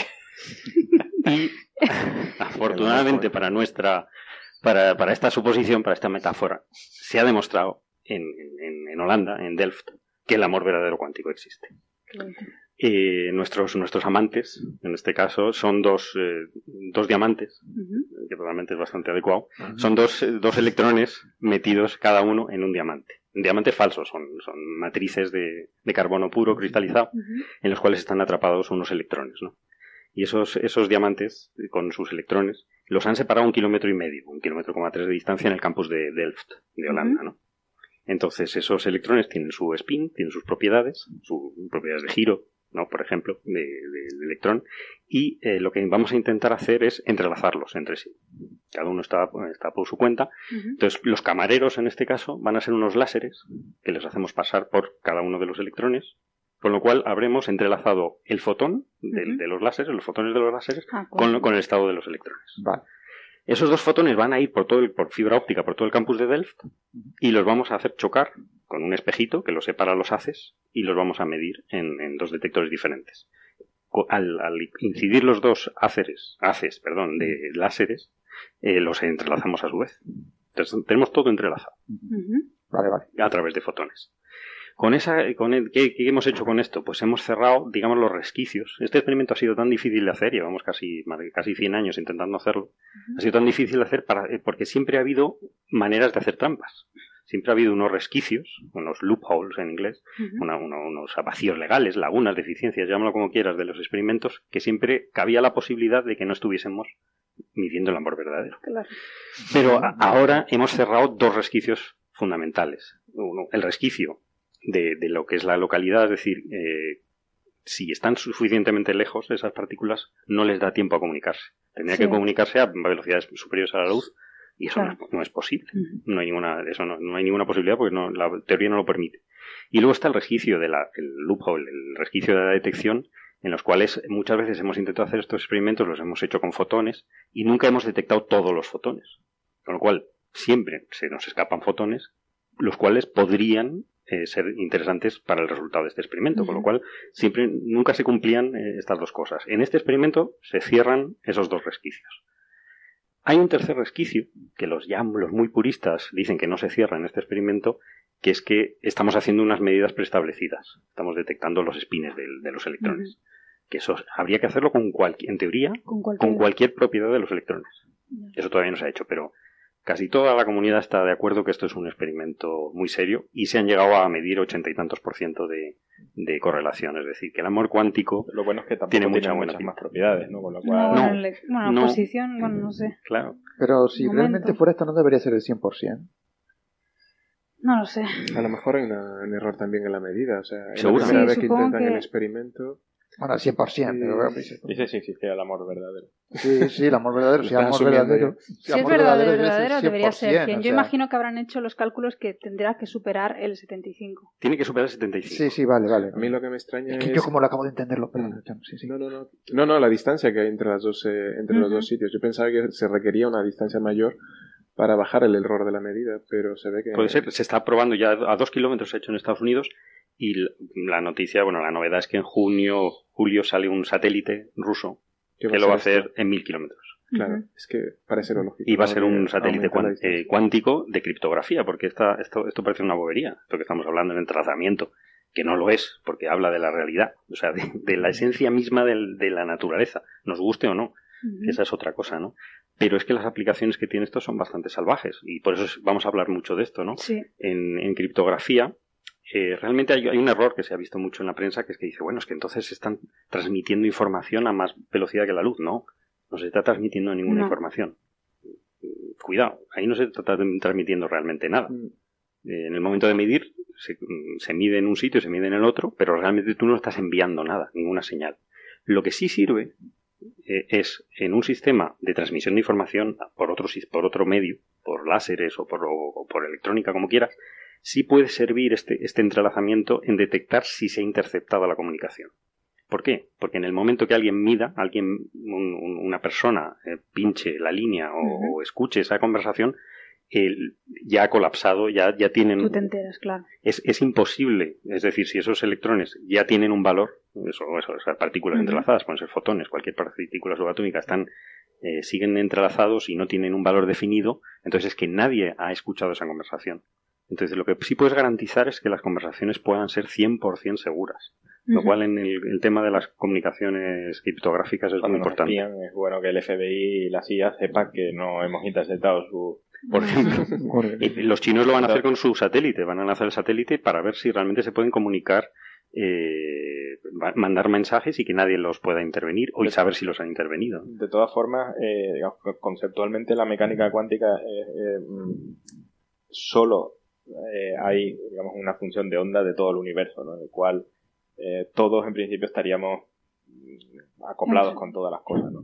Entonces, el hecho de que uno pueda estudiar en casos simples, ¿no? como este caso de electrones o fotones, es que realmente eh, estos dos fotones, estos dos electrones están, de- digamos, decorrelados del resto de cosas en el universo y se pueden tratar como, como entes individuales. ¿no? Pero en principio si uno piensa que hay una gran función de onda que nos describe a todos en el universo, eh, todo este tipo de mecanismos que parecen como comunicación superlumínica y tal, realmente son, son eh, naturales, ¿no? O sea, es una consecuencia de que hay cosas que mantienen su correlación aunque estén muy lejos. Aunque ¿no? esté muy lejos. Después otra cosa es eh, que es un problema no resuelto, eh, conceptual, es, es- es cómo funcionan las med- la medida. O sea, cómo eh, está, está claro que, que la mecánica cuántica describe las cosas como unas determinadas distribuciones de probabilidad. ¿no? Entonces, cómo cuando uno coge un aparato y mide una cosa, esa distribución de, proba- de probabilidad colapsa a un cierto valor mm, en un spin eh, hacia un lado o hacia otro, eso no se sabe cómo pasa eh, es el, llamado problema de la medida, ¿no? O sea, no, no sabemos exactamente cuáles Claro. son, cuál es el, además ocurre instantáneamente, ¿no? Con lo cual no, no, no sabemos exactamente cómo, cómo pasa, ¿no? Eh, Y eso es básico, porque es lo que decíamos antes, esto es el futuro de no solamente de la, de la comunicación criptográfica, que bueno, puede tener su gracia, pero es el futuro de la informática. Ah. Es decir, en estos principios se van a basar los ordenadores eh, cuánticos. Ahora mismo estamos muy, muy, eh, muy en, en pañales en este tema. el otro día lo hablábamos, ¿no? Del experimento este que han hecho para Sí. factorizar el número 15 con Sí, un ordenador sí, cuántico. ¿no? Que ha tardado no sé cuántas Y, horas. y la gracia es que los ordenadores cuánticos, lógicamente, eh, se basan en, en bits cuánticos. Es decir, así como los ordenadores normales se usan bits que pueden tener valores o 0 o 1, Ujú. y así con varios bits hacemos eh, sumamos palabras y podemos hacer cálculos Lo- en cuántica eh, el, el- el bit cuántico puede tener o 0 o 1 o los dos a la vez claro lo que tú decías hasta que no lo, lo midas no vas a saber en cuál está en qué estado está pero va a tener todos esos a la vez De hecho, él va haciendo todos los, cuando, Claro. en el futuro, cuando tengamos estas cosas, va a hacer todos los posibles cálculos a la vez y Es- después ese es el tema es el tema cuál de si ellos tienes, queremos, ¿no? si tienes dos, dos eh, bits cuánticos, pueden estar en el 00, en el 01, en el 10, en el 11 y en todos a la vez. Entonces, eh, la potencia es exponencial con respecto a los ordenadores normales. Esto, esto no lo hemos llegado a hacer, salvo entrelazando cuánticamente diferentes eh, fotones, y ahora mismo creo que hemos llegado a 5. Es decir, el ordenador puramente cuántico, eh, tenemos un- un- un- un- una demo de, de un, de un ordenador de 5 fotones entre, que se han conseguido Y entrelazar. hay, de hecho, me parece haber leído que hay, de hecho, discusiones de si realmente los cálculos son lo que conceptualmente se conoce como un ordenador Sí, cuántico, ¿no? Hay, hay varios, es que hay, el problema es que hay varios tipos de ordenador cuántico. Ya para que si quieres algún día lo, lo- lo hacemos más en detalle. Eh, un ordenador normal también se puede considerar cuántico. Igual que decías tú que todos mm, somos cuánticos. O sea, todos tenemos eh, electrones, todos tenemos partículas subatómicas y todo en el Pero, fondo pero somos cuánticos somos aquí ahora mismo. cuánticos somos cinco. y entonces eh, todo puede ser cuántico. Bueno, ese es un ordenador trivial, es el ordenador normal, de tipo 1. De tipo 2 es el que ya eh, esté usando eh, la- las interacciones, el, el entrelazamiento cuántico que acabamos de hablar, ¿no? que esté usando y que sea equivalente a un ordenador eh, normal o tradicional. Ahí es donde estamos ahora mismo, en un nivel 2. Eh, en el nivel en que se está empezando a entrelazar eh, bits cuánticos. Estos son el de Wave. Este es el de que- Wave. Es, es un poquito diferente el de Wave porque el de Wave, si quieres, lo hablamos Sí, en, lo o- en otro día. para otro- Porque esto, esto, esto da para Sí, esto mucho. da ¿eh? pa' mucho. Y va a dar para mucho porque esto es el futuro de la, de la informática, ¿no? Eh, Pues me vais a matar, ¿eh? ¿Por qué? Uf, porque lo que le controla la informática. No pasa nada. Esto, No, esto- esto es nuevo para todos. Esto Este es- y, y otra opción también es los ordenadores eh, biológicos con ADN, ¿no? O sea, cálculos hechos con ADN. Posiblemente. Sí, sí. Pasa que son muy lentos también. Sí. No, eh, aquí el problema, el, el- que echarles comida, además. El D-Wave es, es un, es un ordenador cuántico de, de- de nivel 2 en el sentido que tiene, tiene eh, elementos cuánticos en, en su computación, pero es casi equivalente a un ordenador normal. Es un poquito más rápido que el ordenador eh, convencional, por así decirlo, eh, pero no es un está diseñado para resolver un tipo de problemas específicos. Entonces no es un ordenador como tal, tampoco. Es decir, Un ordenador tiene que valer para cualquier tipo de problema. Lo que no hemos llegado es ya al nivel 3. En el nivel 3, que llegaremos dentro de unos años, lo veremos, espero, los ordenadores cuánticos tendrán, harán uso de, la, de los efectos cuánticos, de como el que hemos hablado, para sobrepasar muchísimo las capacidades de los ordenadores normales. Es lo que tú decías, Andrés, los ordenadores cuánticos, eh, por ejemplo, cuando, cuando estás contando los huevos que hay en, un, en, un, en una cesta, los ordenadores normales lo van contando de uno en uno y van sumando. El ordenador cuántico los cuenta todos a la vez. Entonces, y cuántos, eso, la potencia es brutal. Entonces, cuánto eh, está hecho para resolver problemas de hacer todos los cálculos de una vez, ¿no? De paralelismo. Y entonces temas de romper códigos criptográficos Pues pues, lo harán. ese ordenador con el programa de Google que estábamos hablando al principio. Vamos, Entonces, Entonces va a El ser... fin de ser, de ser ese es humano. El fin del ser humano. Ese es el nivel 3, ya no te quiero decir el nivel 4. Entonces, Hay eh, nivel 4 también. sí, bueno, hay infinitos niveles, ¿no? Entonces ya, pero ya cuando tengas, cuando us- aprovechas la potencia cuántica es cuando, que todavía no lo hemos hecho, es cuando, es cuando ya realmente puedes hablar de Oye, ordenador pues yo, cuántico. yo creo El que cuatro habrá... creo que se llama Skynet. Sí, está Google metido en esto, ¿no? The Wave Sí, lo sí, The Wave está con Google, sí. Lo que pasa Habrá que intentar convencer a Héctor para que nos deje un poco más de espacio para Sí. hablar de esto. Sí, sí, sí. Yo, Yo creo que sí. va- van a salir muchas Yo- noticias. De hecho, Yo como no entiendo la cuántica, a mí me... yo creo que nadie. O sea, Feynman, Richard Feynman decía que, que si realmente te crees que entiendes la cuántica es que no la estás Es entendiendo. que yo no creo que tampoco, o sea, es entenderla es, digamos, entender la filosofía. Yo no creo que tengamos que llegar a ese ¿Tienes- nivel. Yo siempre la he considerado como un, un, digamos, una técnica de, de cálculo. O sea, o sea, es, es- es muy directa, ¿no? O sea, hay que hacer A, B y C y te da el resultado, ¿no? Pueden ser todo lo complicado que quieras, pero si haces eso llegas al resultado y además el resultado es correcto, ¿no? Eh, después, claro, los pasos te los puedes plantear, que son muchas de las cosas que hacen los físicos estos que están ya un poco eh, cercanos a la metafísica, ¿no? Eh, Sí, sí. De plantearse, digamos, por qué funcionan. Eh, pero ya de hecho el, el paso el paso fu- eh, fundamental que se dio a principios del siglo XX de, de cuantizar la teoría clásica estándar que se pueden estudiar en libros clásicos de mecánica clásica, ¿no? Eh, ¿Cómo se hace ese salto? Ese salto es, digamos, un- una idea feliz. Y todavía no se tiene demasiado claro por qué esa idea feliz funciona. ¿no? Eh, lo que pasa es que funciona. Y funciona Sí, sí. maravillosamente bien. ¿no? Funciona como se, como se puede ver y cada, cada vez se comprueba que funciona mejor, aunque no nos guste. Es decir, otra cosa es que nos guste. A o mí no. me parece una teoría súper bonita. No, no, sí, es muy bonito. Lo que pasa es que yo soy incapaz de hacerme un modelo mental de cómo funciona la cosa. El, nada, solo decir que, si no recuerdo mal, el pobre de esto es Ignacio Rivas, ¿no? El, no, perdón, Chirac. Chirac. Ignacio Chirac, ¿no? Sí, trabaja Chirac. en el Max Planck. Eh, yo una cosa que no termino de entender es, en tu ejemplo. Eh, claro, tú pones ¿El a, restaurante? a una pareja, exacto, en el restaurante, que ya se conocen previamente, ¿no? Sí, se están enamorados. Se están enamorados y tal, ¿no? Pero en el caso del diamante, o sea, no había ninguna relación entre No, ellos. no, hasta sea, que los hasta que los enamoras, ¿no? Claro, es como las entonces la- mi personas. pregunta es, si tú, El estás flechazo, el flechazo. si tú estás Qué influyendo en uno de ellos para cambiar el estado del otro, ¿no? o para interrogar el estado del otro, no lo estás haciendo al igual en otras partículas que igualmente, ¿sabes lo que te quiero decir? Igual dentro de ese Mm. mismo restaurante está Francesco Brilli, por decir un nombre, Mm. que tiene la misma coincidencia con, uno de ellos si lo consultas. Puede ser. Ya. ¿Sabes? Eh, Me refiero, ¿por qué esa otra partícula No, yo- no? Yo no niego que el amor Yo- yo verdadero que pueda O sea, ser el amor personas. verdadero puede ser... Yo no, yo no me restrinjo a dos Nunca he dicho personas. que será dos. Nu- Yo nunca he dicho que, que mínimo dos. No, bueno, El yo- amor más verdadero igual no es eh, infiel o, o fiel, me refiero, todo lo contrario. Yo ahí no entraría. Yo No hay tampoco.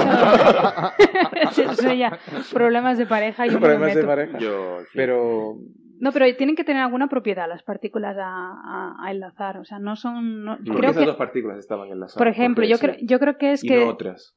yo creo que es que esas dos partículas el spin suma cero, por ejemplo. Mm. Yo creo que es una de las cosas que Sí, cumplen. pasan con partículas que se Sí. generan de una reacción nuclear que al final el spin, por ejemplo, tiene que ser cero o cualquier cosa. Por ejemplo, imagínate la descomposición de un muón que se descompone en dos partículas, en dos fotones o no sé qué. Claro, o sea, están clásicamente. Eh, ellas están ligadas porque ligadas, vienen ¿no? de una misma partícula. Entonces, Sí, bueno, un me- es un mecanismo, digamos, coherente, ¿no? Sea, sí.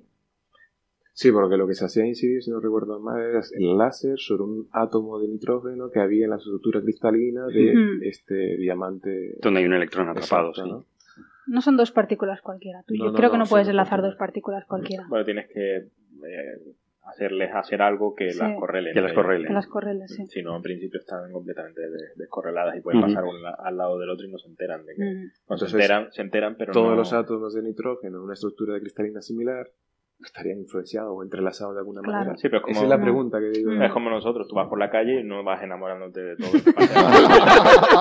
Yo no. a lo mejor Vaya, hay sí. alguien que sí. hay alguien que sí. Los científicos son unas selectivinas de mucho cuidado, ¿eh?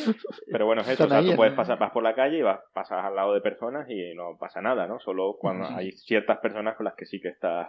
Está claro que el problema es muchísimo más complejo y, y que todas las cosas que estén en escalas eh, cercanas, cuánticos, tienen que estar entrelazados de alguna forma. Lo que pasa es que tela marinera. Sí, lo que quiero decir es Claro, no claro. tú a tú, o sea, uno a uno, quiero decir, ¿no? Sino que a lo mejor es mucho más complejo Sí, que claro, esto, ¿no? claro. Y no solo de una variable, que es De lo que hecho- estábamos viendo antes, sino... De hecho, en el ordenador cuántico eh, tienes que, tenemos que llegar a miles de, de bits cuánticos si queremos llegar a una potencia para romper los códigos criptográficos actuales. O sea que van a estar entrelazados muchísimas cosas. Mantener ese entrelazamiento va a ser difícil.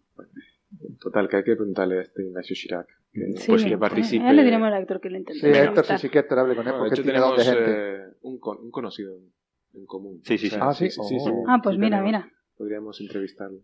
Vale, retamos a Héctor. ¿Cómo se llama la Yo creo que le teoría va a esta gustar de que hay reto, dos sí. puntos para conectar con cualquier persona? ¿no? La de- Oye, no hemos votado, podemos votar si Héctor lo va a conseguir. Venga, votemos. Yo Voto creo- que sí. Yo sí, sí, Yo por también. supuesto. ¿Cuál es la pregunta? A ver, Si va a conseguir la entrevista con Chirac. Ah, seguro. Pues que seguro, sí, no, vamos no a ver, con que no haga falta. No Vamos. digamos en nuestro jefe. No hay duda de- del director de podcast, Confiamos en nuestro Coffee Break. Bueno, pasamos al siguiente tema. Ar. Nos quedan un par de cositas por, con- por comentar. Espero que nos dé tiempo, porque es que la verdad no me gustaría, no me, no me gustaría dejarme ninguna de las dos.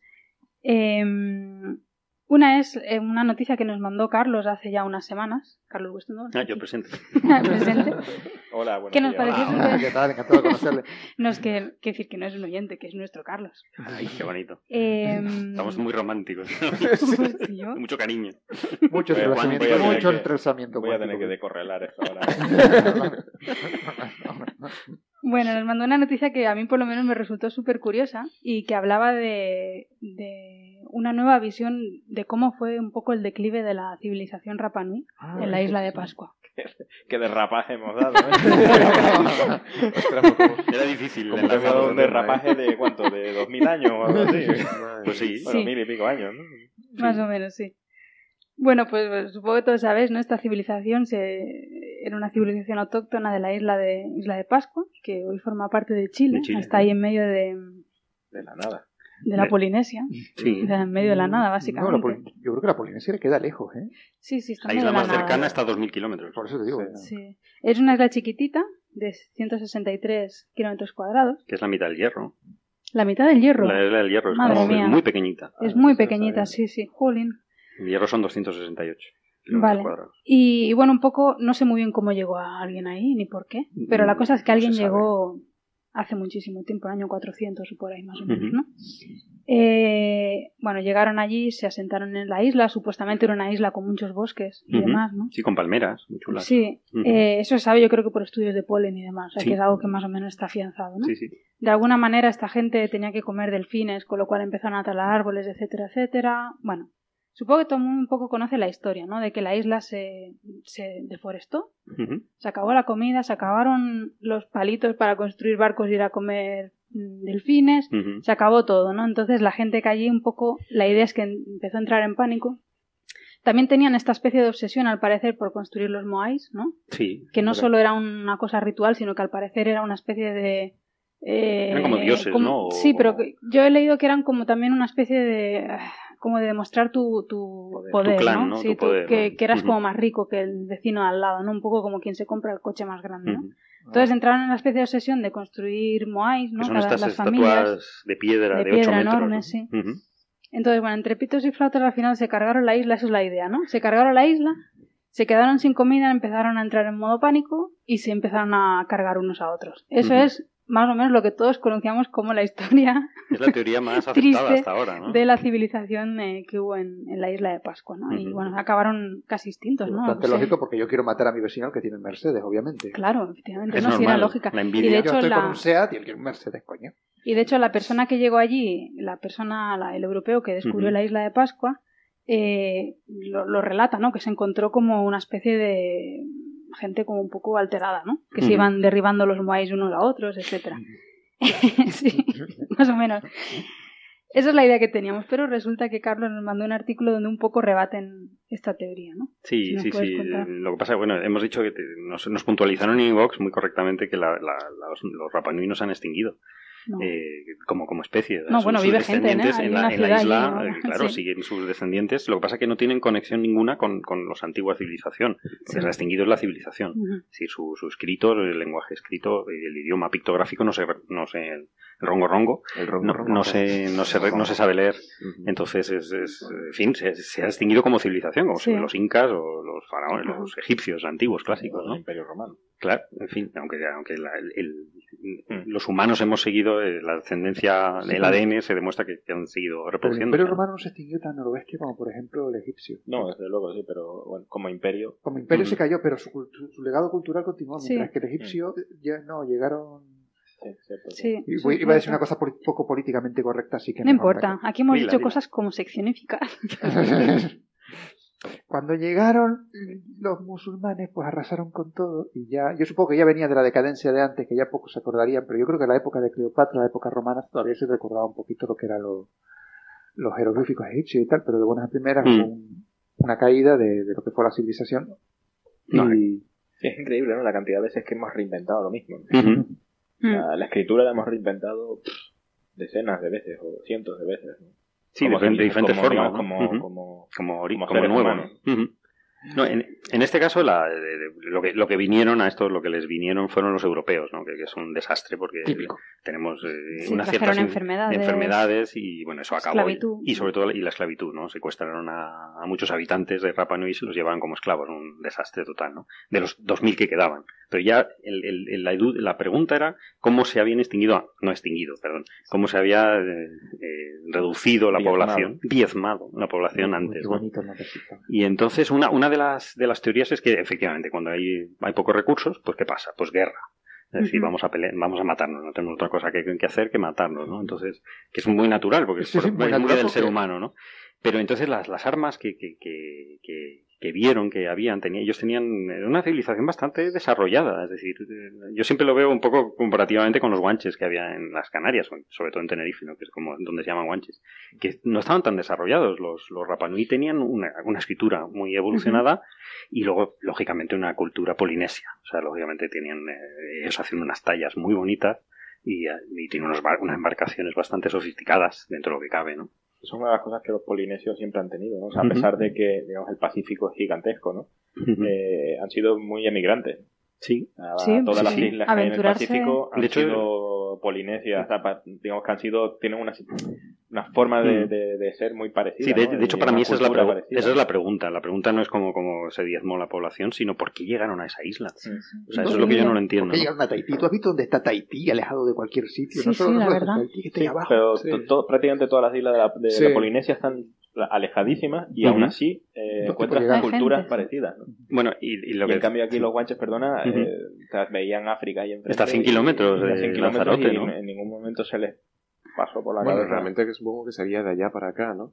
De África Sí. vinieron Sí. hacia acá y Pero poco una vez a poco... aquí se y quedaron poco- aislados. ¿no? Y poco a poco Ujú. sí, de hecho... Hombre, si eh, vienes de allí, ¿para qué vas y a volver también? Pero es que de hecho ni siquiera pescaban. O sea, Mm. tenían el mismo problema también. O sea, Claro, en algunos momentos había escasez de, Mm. De de, comida. de alimentos, ¿no? Porque la agricultura, evidentemente, no es la agricultura Mm. de hoy en día que tenemos todo tipo de productos químicos para Sí, sí. mejorar la producción.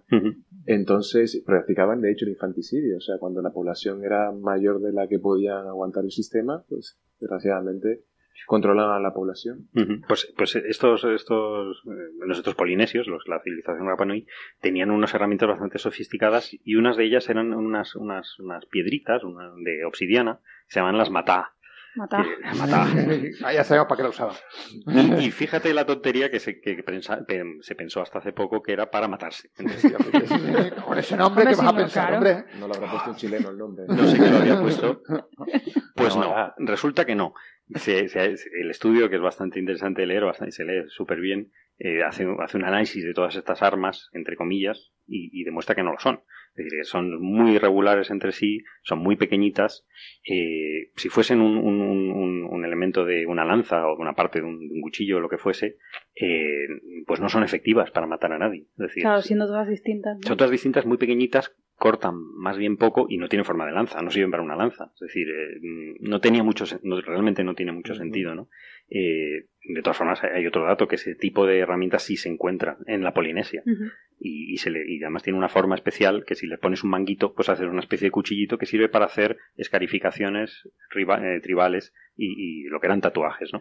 Y es curiosamente los, los- las estatuas estas grandes, los Moai, que nosotros siempre las hemos visto con unos cabezones ahí en, en, en Rapa Nui, sí, han escarbado debajo y resulta que tienen un cuerpo, que yo no lo sabía. Y el, cuerpo, igual. y el cuerpo está todo tatuado, ¿no? Y es igual de grande o más. Es, es bastante grande y es, es unas piedras enormes.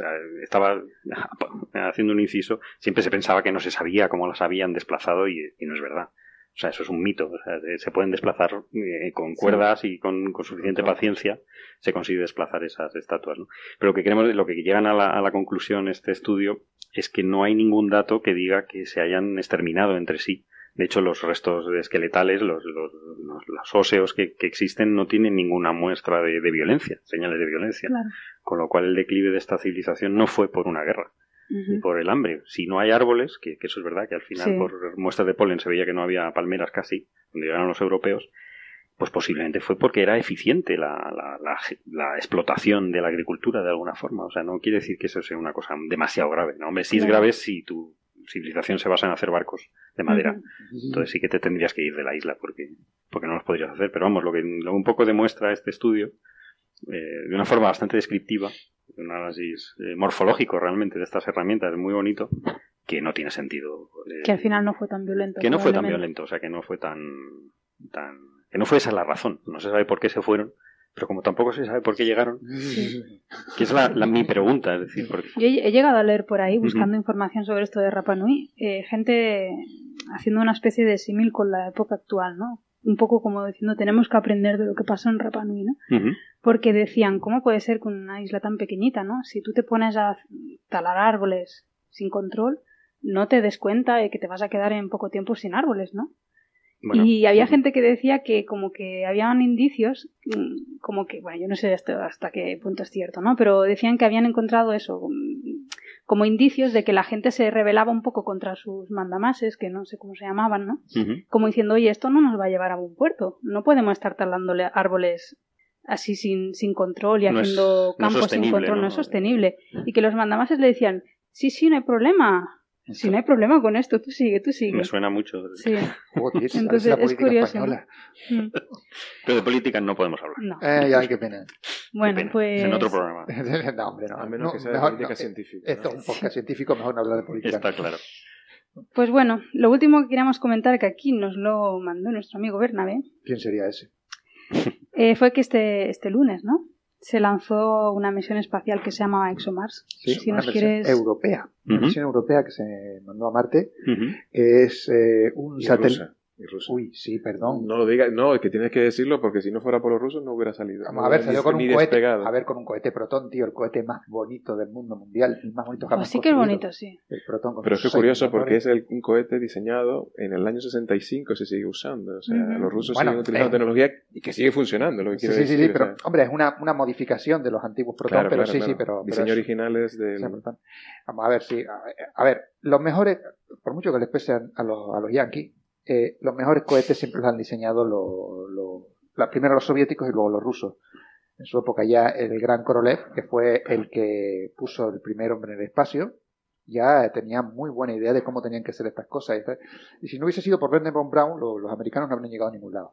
Esa es una de las cosas que aprendí cuando estuve en el Smithsonian, eh, que los americanos insistían en hacer un cohete eh, completamente vertical y los soviéticos en su momento no tuvieron ningún problema en hacer un cohete eh, como el protón, ¿no? Que tiene, eh, tiene mm. abajo, mm. eh, un, digamos, de forma natural es estabilizante, ¿no?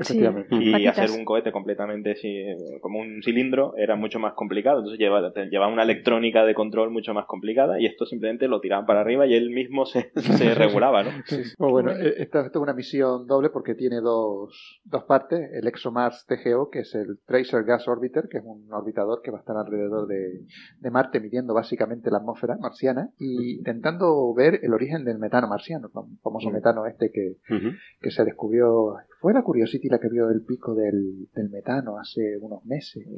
no, me acuerdo. Y luego tiene un, un módulo. meses no tiene que ser más tiempo. Más tiempo, sí. La misión fue a ver, para, precisamente para, para observar el metano. A ver, para, a ver si me explico. Lo que yo comí la semana pasada para mí fue hace unos meses. mi, memoria es un poquillo nebulosa y claro, pues. Y el metano es importante porque tiene que ver con la vida. Tiene que ver con la vida. aunque puede ser otra cosa, cuidado. Puede ser, claro, puedes, dilo tú. No, dilo tú. No, no, no, no. Bueno, que puede ser de, de origen biológico o de origen geológico. ¿no? Cuánto amor cuántico. Cuánto amor cuántico. Estamos entrelazados hace un montón de años. ¿eh? Que tiene que ser, si es de origen geológico, tiene que ver seguramente con la presencia de agua. Y si es de origen biológico, pues algún tipo de microbio primitivo que existe, que existe en Ay, perdón. Me están haciendo señales. Sí, sí, sí. No sé qué es lo que significan, pero. Pues nada, precisamente el metano, al parecer, con la atmósfera que tiene, la tenue atmósfera que tiene Marte, mm, no tendría un tiempo de vida de más de 400 años. El hecho de que exista metano, pues tiene que haber algo, tanto biológico o geológico, o ambos, que, que, sean la fuente de eso. ¿no? Sí, Y eso de- básicamente es lo que van a intentar medir. Sí, pero además de los picos que hay de vez en cuando de metano, que, que creo que me dio el, el Curiosity, eso sí, el pico que, que, que hay una determinada cantidad de metano, pero buenas primeras encuentran de manera estacional picos muy grandes de, de- de emisión de metano en determinadas zonas del planeta. Y no está seguro a qué se debe eso, ni, ni por qué. Estacionales, pues sí, a lo mejor tiene que ver con que se derrite, a lo mejor hielo que hay por debajo. Bueno, no lo sé. Mm. Yo no soy químico, no tengo ni idea, pero. Y luego también tienen un módulo de entrada, el, el EDM, Entry, Descent and Landing eh, Demonstrator Module. Eso de Demonstrator suena raro, pero probablemente para probar. Básicamente, se llama Demonstrator, es, vamos a probar a ver si esto entra. Se llama Schiaparelli, pesa 600 kilogramos y también lleva una serie de... de- El Schiaparelli que lo conocemos todos Por la película, claro. Por la película. De Marshall, Sí, efectivamente. el cráter Schiaparelli. ¿no? eh, tiene una serie de, de uf, instrumentos que... Ah, sí, para, para medir. En, la- en este, en este módulo de descenso, los instrumentos del DREAMS, que se llama, ha participado la INTA, tiene instrumentos muy básicos, dicho de otra manera, pero para medir la, la velocidad del viento, la humedad, la presión atmosférica, la temperatura, el polvo suspensivo, vamos, lo que hace uno cuando manda una misión con el Kerbal Space Program a Duna. Eh, y aparte de eso, el, el ExoMars, el TGO, tiene otros instrumentos, por ejemplo, un espectrógrafo Nomad, que es para medir eh, en- en- desde el ultravioleta hasta el infrarrojo, o sea, manda narices. Luego tiene una cámara muy buena, una cámara muy chula, la Cassis, una cámara multiespectral, y luego un instrumento ruso que es el, el ACS, que es un espectrómetro infrarrojo que es para eh, que viene justo en el nicho que deja Nomad. Entre el ultravioleta y el infrarrojo, pues deja una, una serie de huequitos, pues el ACS lo que va a complementar. Y ah, hay un detector de neutrones también, el FREN, que también es ruso, eh, que es para observar el, el hielo. O sea, yo que el hielo midiera neutrones, no sé cómo será eso. Neutrones. Sí, es una emisión. No sé qué es lo que tendrá que ver el hielo con eso. tampoco. Es lo que decía. Esto se lo he copiado de manera totalmente miserable a, a- a la página de Naucas, que recomiendo que la miren ahí el Sí. artículo, por favor. Sol- ahí está mirarla, mucho mejor sí. explicado que lo que lo he explicado yo. Y, y, eh, gracias a eso no me denunciarán por plagio. Lo... Y luego a esta misión le seguirá otra misión en el 2018, Claro. que esta ya es un poquillo más seria, que esta ya más pre- pretenden poner un rover sobre la superficie marciana. Y yo espero que tengan suerte porque generalmente en Marte, cada vez que mandas tú una misión, pues hay muchas posibilidades de que no llegue. El Beagle se perdió, ¿no? El, el bueno, inglés- vamos a ver, los soviéticos cuántas veces intentaron, o sea, los soviéticos han cons- conseguido poner, consiguieron, perdón, ahora ya los soviéticos no están, consiguieron poner más misiones en la superficie de Venus que en la superficie de Marte. Curioso. Y fíjate la diferencia que hay entre lo que es Venus, que es un infierno puramente infierno, sí, puramente un infierno, punto pelota. Y, y Marte, que supone que es algo más sencillo, pues generalmente es un planeta que está agafado a la hora de, de- de la- de las misiones, pues por un motivo u otro acaban contra el suelo marciano. Y, o sea, en vez, algunas están hechas para, para frenar con, con paracaídas y de manera... A rebotar, ¿no? Sí, Incluso sí, sí. en el Y suelo generalmente tienen eh, lo que hacen son litofrenadas, básicamente. O sea, pegársela. O sea, sí, dilo claramente. Que se coñan contra el suelo. se esmochan, como dirían en Mo- se Canarias. mochan, que digan una cosa, sí señor, se mochan todas contra el suelo. Este módulo que, que va a llegar a, a Marte, la superficie, pues lo ha diseñado la ESA, o sea, no es la parte rusa. y tiene varias novedades para, tecnológicas para la ESA, que es el, es el primer vehículo totalmente robótico que toca superficie, digamos. Y por otro lado, van a utilizar retropropulsión en los últimos metros. Ah. Ah, sí, sí, verdad. Y eso evidentemente significa un reto para, para, para la Agencia Espacial Europea, ¿no? O sea, como falla una de las dos cosas, pues a volver a empezar otra vez en los diseños, ¿no? Pero, pero vamos, que, que genial, porque si todo sale bien para, el, para la siguiente misión espacial, pues digamos que tendrán tecnología ya validada, ¿no? Sí, sí, hombre, además- y esto además llega prontito, llega en octubre. En octubre ya en la octubre tenemos. ya está allí. Qué bueno.